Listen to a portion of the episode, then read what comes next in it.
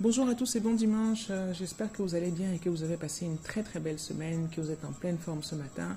Bienvenue sur votre podcast Mélanie Wabo Weddings. Je suis Mélanie Wabo, votre wedding planner. La semaine dernière, vous vous rappelez qu'on a parlé du mariage civil et en fin d'émission, je vous promettais de revenir cette semaine-ci sur le mariage religieux. Donc voilà, c'est ce qu'on va faire. On va parler du mariage religieux, la préparation au mariage religieux. C'est super important pour moi. Je pense que pour ceux qui me connaissent maintenant, vous savez que j'insiste là-dessus euh, avec les couples que j'accompagne, parce qu'on n'est absolument pas obligé de se marier à l'église. Pour être marié, on a besoin d'aller à la mairie. On sort de la mairie, on a nos actes qui sont signés, on est déjà marié. Par contre, si on décide d'aller se marier à, l'église, c'est un engagement qui est tellement important, qui est tellement fort, que je pense qu'il nécessite vraiment euh, une très très bonne préparation. Il ne faut vraiment pas qu'on le prenne à la légère qu'on choisisse de parler de, sacrement, qu'on parle de bénédiction, qu'on parle d'acte de responsabilité, le contrat, quel que soit le nom qu'on choisit d'utiliser, le mariage religieux demande une grande préparation. Je vous assure, il s'agit d'un engagement spirituel important. C'est une valeur sacrée. C'est une valeur sacrée qu'il ne faut vraiment pas prendre à la légère. Et puis, le mariage, il est pratiqué dans toutes les religions et dans toutes les cultures. C'est pour ça qu'on parle de mariage catholique, on parle de mariage protestant, on parle de mariage musulman, de mariage juif, de mariage hindou, que sais-je. Mais aujourd'hui, on va vraiment plus se concentrer sur euh, le mariage chrétien. C'est celui que je, que je connais, c'est celui que je pratique, c'est voilà, mon couloir si je, si je peux dire. Donc si jamais vous, vous choisissez de vous marier euh, devant Dieu et les hommes, et ici donc devant Dieu, il faut savoir que l'Église va être super exigeante dans votre préparation parce que vous vous engagez pour la vie. Ce n'est pas une blague, hein. vous vous engagez pour la vie. Il faut donc consacrer un certain temps et un temps certain à cette préparation. Vous allez avoir plusieurs rendez-vous euh, qui seront étalés sur plusieurs mois, qui seront nécessaires parce que cette préparation, en fait, c'est un cheminement qui se mûrit. Euh, les prêtres, les pasteurs, enfin les officiants, de manière générale, n'aiment pas en fait des préparations express qu'on leur demande souvent, parce que du coup, vous n'avez pas le temps de mûrir, vous n'avez pas le temps de, de vous poser après chaque rendez-vous, de vous poser des questions, de vous observer, de vous questionner l'un l'autre ou de vous questionner intérieurement. C'est vraiment un cheminement qui se mûrit, d'accord? Mais comme on parle de procédure, bah, comme dans toute procédure, il y a un côté administratif, donc vous aurez un dossier à produire pour votre, pour votre mariage religieux. La première pièce qu'on va vous demander dans votre dossier, c'est votre acte de mariage civil. C'est la raison pour laquelle en fait on passe toujours à la mairie avant d'aller à l'église. Vous avez sûrement remarqué dans les journées marathon, comme je les appelle, les journées marathon, c'est quand on fait mariage civil, religieux, vin d'honneur, réception, tout ça sur un seul jour. Bah, le civil précède toujours le religieux. C'est pour ça que quelquefois, quand il y a des retards ou quoi, c'est un vrai casse-tête parce que bah, il peut y arriver sur les mariages de décembre. J'espère que vous n'avez jamais vécu ça, mais moi je l'ai vécu, donc je peux vous dire que c'est juste affreux, qu'il y ait tellement de retard pris au niveau de la mairie que votre heure d'église arrive. Et en fait, c'est mort. Vous ne pourrez pas aller vous marier à l'église si vous n'avez pas votre acte d'état civil à présenter. Bon, j'ai fait un peu une digression, donc je, reviens sur mon propos. Le dossier administratif, donc votre acte de mariage civil, extrait d'acte de naissance, certificat de baptême, euh, les fiches d'état civil de vos témoins, euh, acte de mariage et livret de famille de vos parents, certificat de célibat et votre déclaration d'intention, ce que vous aurez rédigé à deux euh, pour déclarer votre intention de vous marier, pourquoi est-ce que vous vous mariez, quel est votre projet de mariage, d'accord? Donc ça, c'est pour la partie administrative. Maintenant, pour la préparation au mariage, donc comme je disais, la préparation au mariage chrétien, à l'église catholique, on va parler de sacrement, à l'église protestante, on va parler de bénédiction. Dans un cas comme dans l'autre, en général, ça se passe en trois étapes. La première étape, c'est que vous avez un ou plusieurs entretiens avec l'officiant.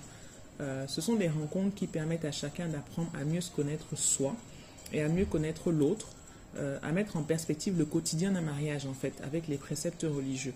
Euh, donc, c'est-à-dire que l'option va vous donner des, textes, des enseignements. Euh, en fait, le but, c'est de comprendre l'engagement que ça représente pour toute une vie. D'accord? Ce sont des échanges qui peuvent se dérouler autour de textes bibliques, mais aussi autour de questionnements apportés par vous-même, hein, les futurs mariés. Quand vous allez dans ces séances de préparation, c'est pour de l'échange. Ne dites pas que vous êtes uniquement là pour recevoir des informations, vous pouvez également mettre des questions sur la table, surtout si jamais euh, vous êtes déjà en couple avant de vous marier, ben vous avez peut-être déjà vécu certaines situations dont vous ressentez le besoin de parler avec votre officiant avant de vous marier. Euh, la deuxième étape, ça va être une rencontre avec d'autres futurs mariés. Dans la préparation au mariage religieux, l'échange, comme je vous le dis, est c'est même pas important, c'est primordial, euh, Par conséquent, ben, l'échange entre couples de futurs mariés euh, et couples déjà mariés, euh, mais aussi entre futurs mariés et ecclésiastiques. Donc il y a tout ça, il y a toutes ces formes d'échange-là, ceux qui sont mariés, ceux qui ne sont pas encore, ceux qui sont en route sur le mariage, ça fait partie des piliers de cette préparation, L'idée est que chacun se présente, puis d'évoquer ensemble les fondements du mariage, les bases du mariage, euh, et ça peut susciter des débats très intéressants parce que les couples ont tous des histoires de vie différentes et particulières. Comment est-ce qu'on s'est rencontrés? Quelle éducation on a eue? Qu'est-ce qu'on attend du mariage? Qu'est-ce qu'on attend de l'autre? Comment est-ce qu'on voit sa vie? Euh, C'est vraiment des échanges qui sont très très très enrichissants. Euh, et là, je parle en connaissance de cause. Hein. Comme je vous le disais, euh, moi-même, j'ai fait cette préparation au mariage avec mon conjoint, moi étant protestante, lui étant catholique, on a fait les retraites. Enfin, franchement, je vous, je vous recommande de, le faire. Nous-mêmes, on a commencé avec quelques appréhensions. Je vous assure que les premiers rendez-vous, c'était on y allait un peu parce que, bon, le prêtre avait dit que c'était obligatoire. Si vous n'y allez pas, moi, je, je ne vous marie pas. Mais je vous avoue que, franchement, ça a été, euh, ça a été assez intense. Ça a été, euh, on a beaucoup appris sur nous-mêmes. On a beaucoup, on a ouvert les yeux sur ce qui nous attendait. Euh, et, là, bientôt, on va fêter nos 10 ans de mariage religieux.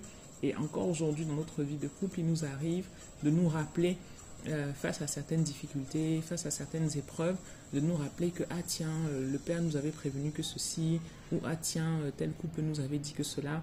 je fais beaucoup de parenthèses aujourd'hui. Hein. Je, ferme cette, je ferme à nouveau cette parenthèse. Donc, dans ces, dans ces rencontres avec d'autres futurs mariés, les couples qui sont déjà mariés apportent leurs expériences, leur regard sur l'institution du mariage et, sur sa, sa signification. D'accord? Maintenant, le prêtre ou le pasteur amène son éclairage sur la dimension religieuse du mariage. La troisième étape euh, de cette préparation, euh, c'est la mise au point du déroulement final de la cérémonie. Donc on n'est on plus sur euh, la préparation spirituelle, on est vraiment un peu maintenant technique et pragmatique.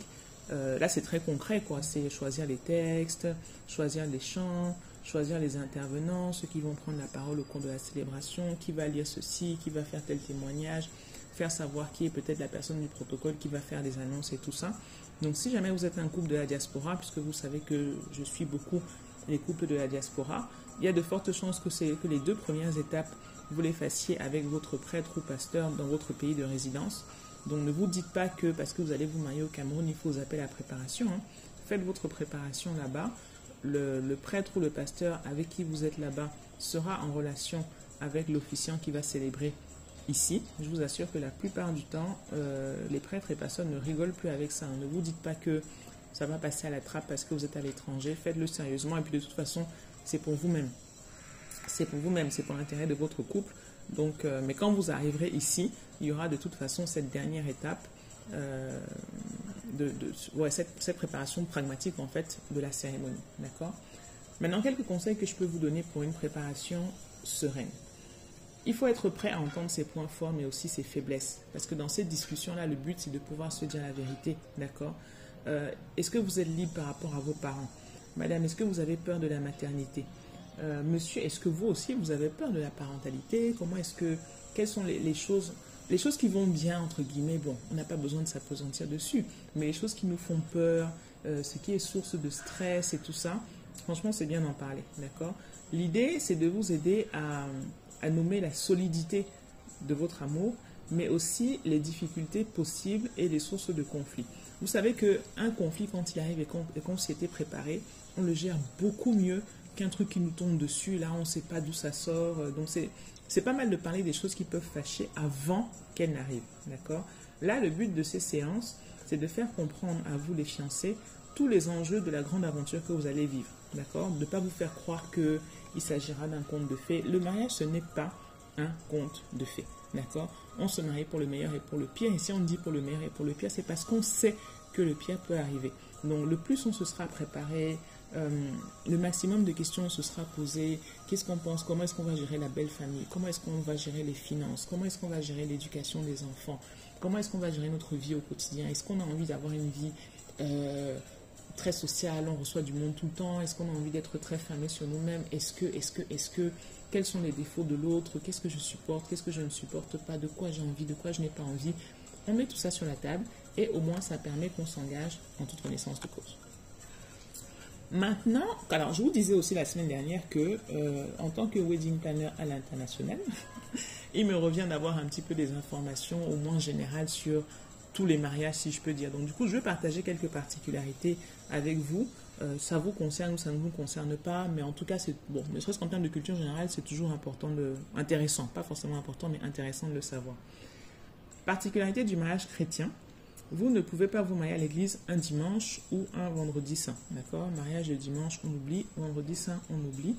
Euh, et vous ne pouvez pas non plus vous marier à l'église catholique si jamais vous êtes divorcé. Il y a un peu plus de souplesse du côté, euh, du côté protestant. Euh, une particularité du mariage musulman, le marié doit être impérativement de religion musulmane. La femme, quant à elle, peut être d'une autre, autre religion. Et dans ce cas-là, c'est l'imam qui unit les futurs époux soit à la mosquée, soit chez les parents de la jeune fille. Vous avez peut-être remarqué que beaucoup de mariages musulmans se passent à la maison. Une particularité du mariage juif, alors je n'en ai pas encore, je n'ai pas encore accompagné de couple ici, euh, mais j'ai été contactée par un couple parisien et j'espère que ça va se faire croiser les doigts pour moi. Donc la particularité, la religion juive en fait n'accepte pas les mariages mixtes. Hmm, no way. Donc ça veut dire qu'il faudra que la personne non juive se convertisse. J'avais vu ça dans les films et je pensais que c'était un peu caricatural, mais en fait non, non, non, pas du tout. Euh, pas de mariage mixte dans la religion juive. Donc la personne qui va se convertir va devoir apprendre et connaître l'histoire de la religion juive, ce qui prend un certain temps. Et euh, dans cette communauté-là, on célèbre les mariages tous les jours, sauf le samedi. Maintenant, euh, le mariage orthodoxe. Je ne sais pas si vous avez vu, je crois que c'est mariage à la grecque, ouais. Il faut voir ce film, il est super marrant. Le mariage orthodoxe, il est très fastueux. Il est vraiment très, très, très fastueux. Les fiançailles sont célébrées en même temps que le mariage et annoncent le début de la cérémonie. L'échange des anneaux, il a lieu euh, au fond de l'église. En fait, euh, vous voyez l'allée, non Comme d'habitude. Voilà. Au fond de l'église, il y a l'échange des anneaux et ça symbolise en fait les fiançailles du jeune couple. Et ensuite, le peuple conduit les fiancés jusqu'à l'hôtel. Et puis là, on continue avec euh, la cérémonie de mariage, un peu comme celle qu'on connaît dans le mariage chrétien. Bon, il y a plein de particularités. Hein. Euh, je crois qu'en Chine, par exemple, on se marie pas en blanc, on se marie en rouge. En Amérique latine aussi, il y a des codes comme ça. Je ne vais pas tous vous les étaler parce que de toute façon, sur le Cameroun, ce n'est pas forcément ce qui vous intéresse le plus. Mais c'est pour que vous sachiez que voilà, quoi, il y a tellement de façons de, gérer un mariage religieux. Euh, et pour quelqu'un comme moi, amoureuse de l'amour et des mariages, c'est juste top. Donc, pour conclure, je vais vous dire quoi Le mariage civil précède le mariage à l'église. N'espérez jamais aller vous marier à l'église si vous n'êtes pas passé par la case mairie. Sachez que vous avez également la possibilité de faire un mariage écuménique. Je vous le disais tout à l'heure, moi je suis protestant, mon mari est catholique. On s'est marié à l'église catholique en présence d'un pasteur. Mon pasteur est venu, donc c'était une célébration écuménique. Comme vous pouvez aussi vous marier à l'église protestante et faire venir un prêtre. Je vous recommande fortement de participer euh, à une retraite pour les couples, d'accord euh, Surtout, ne vous laissez pas submerger par les préparatifs de la fête, je vous assure. La fête, c'est bien, hein, mais ce que vous êtes en train de préparer, c'est un projet de toute une vie. Donc ne mettez pas tout votre accent sur ce qui va se passer le jour du mariage. Je vous dis souvent, ne confondez pas le mariage et le jour du mariage. Tout au long de sa préparation, je vous assure, il faut régulièrement prendre du recul par rapport aux préparatifs du mariage et prévoir sans cesse du temps pour réfléchir et prier à deux. J'insiste, prier à deux. Il n'y a, y a pas un moment de votre vie où vous serez euh, autant challengé, autant soumis à toutes sortes de tentations et de, de, choses négatives que pendant la préparation de votre mariage. Comme je le dis souvent, le diable aime s'inviter à la table des gens heureux. Et forcément, préparer son mariage, c'est un moment heureux. Et donc, il aime ça, vouloir semer la discorde, la prier énormément. La veille du mariage, il faut essayer, si possible, d'arrêter de parler des choses matérielles. Bon, ce sera plus facile si vous avez pris un wedding planner, sinon ce sera juste une question d'organisation. D'accord? Quand je parle d'arrêter de parler des choses matérielles, c'est-à-dire que euh, essayez de ne pas vous retrouver la veille du mariage sur les plans de table, les listes d'invités, tout ça. Prenez du temps pour vous-même et pour votre couple. Ça peut être en effectuant une promenade, ça peut être en allant manger au resto, ça peut être en faisant une lecture, un chant. Recentrez-vous sur vous-même. Un autre conseil que je peux vous donner, c'est de prier quelques heures avant la cérémonie. Alors, vous ne pourrez peut-être pas forcément le faire ensemble si vous n'avez pas prévu de, vous voir avant, euh, avant l'église, mais euh, la, mariée va prier avec ses demoiselles d'honneur, avec sa dame de compagnie, avec sa maman. Le mari va prier également avec ses, avec ses garçons d'honneur, avec son best man, avec son papa ou avec son parrain. Ce temps de prière ensemble avant la cérémonie est super, super, super important. Et sachez que votre officiant, la plupart du temps, il sera disponible aussi après le mariage. Hein. Euh, il, vous a accompagné pendant les préparatifs, c'est pas pour vous lâcher dans la nature. Donc il sera disponible aussi après le mariage pour vous accompagner et vous soutenir spirituellement. D'accord? Donc n'hésitez pas. Euh, si vous sentez que vous êtes un peu, voilà, un peu tourmenté, que ça va pas, et vous n'avez peut-être pas envie de parler à vos témoins, vous n'avez peut-être pas envie de parler à vos parents et marraines, retournez vers votre prêtre ou votre pasteur. Il se fera toujours un plaisir euh, de vous donner des conseils, de vous apaiser, de vous guider dans la prière la résolution de vos éventuels, euh, de vos éventuels conflits. Voilà, voilà ce que je pouvais partager aujourd'hui avec vous par rapport à la préparation au mariage euh, religieux. Si jamais vous avez déjà fait votre préparation, n'hésitez pas à laisser en commentaire vos impressions, comment ça s'est passé, qu'est-ce que vous en avez pensé. Si vous êtes en route vers le mariage et que vous avez aussi des choses à partager, n'hésitez pas, ce sera toujours avec avec un grand plaisir. Et encore une fois, hein, je vous le répète, si jamais il y a des sujets que vous aimeriez que j'aborde, euh, si vous aimeriez être mon invité, d'ailleurs, pourquoi pas pour, euh, pour une de ces émissions, là aussi, faites-le moi savoir en commentaire ou euh, faites-moi un message WhatsApp. Enfin, vous avez, vous avez toutes mes coordonnées et tous les moyens de, de me joindre. Voilà, je vous souhaite une très très bonne fin de dimanche. Je vous embrasse, je vous souhaite une belle semaine et je vous dis à la semaine prochaine. C'était Mélanie Wabo, votre wedding planner.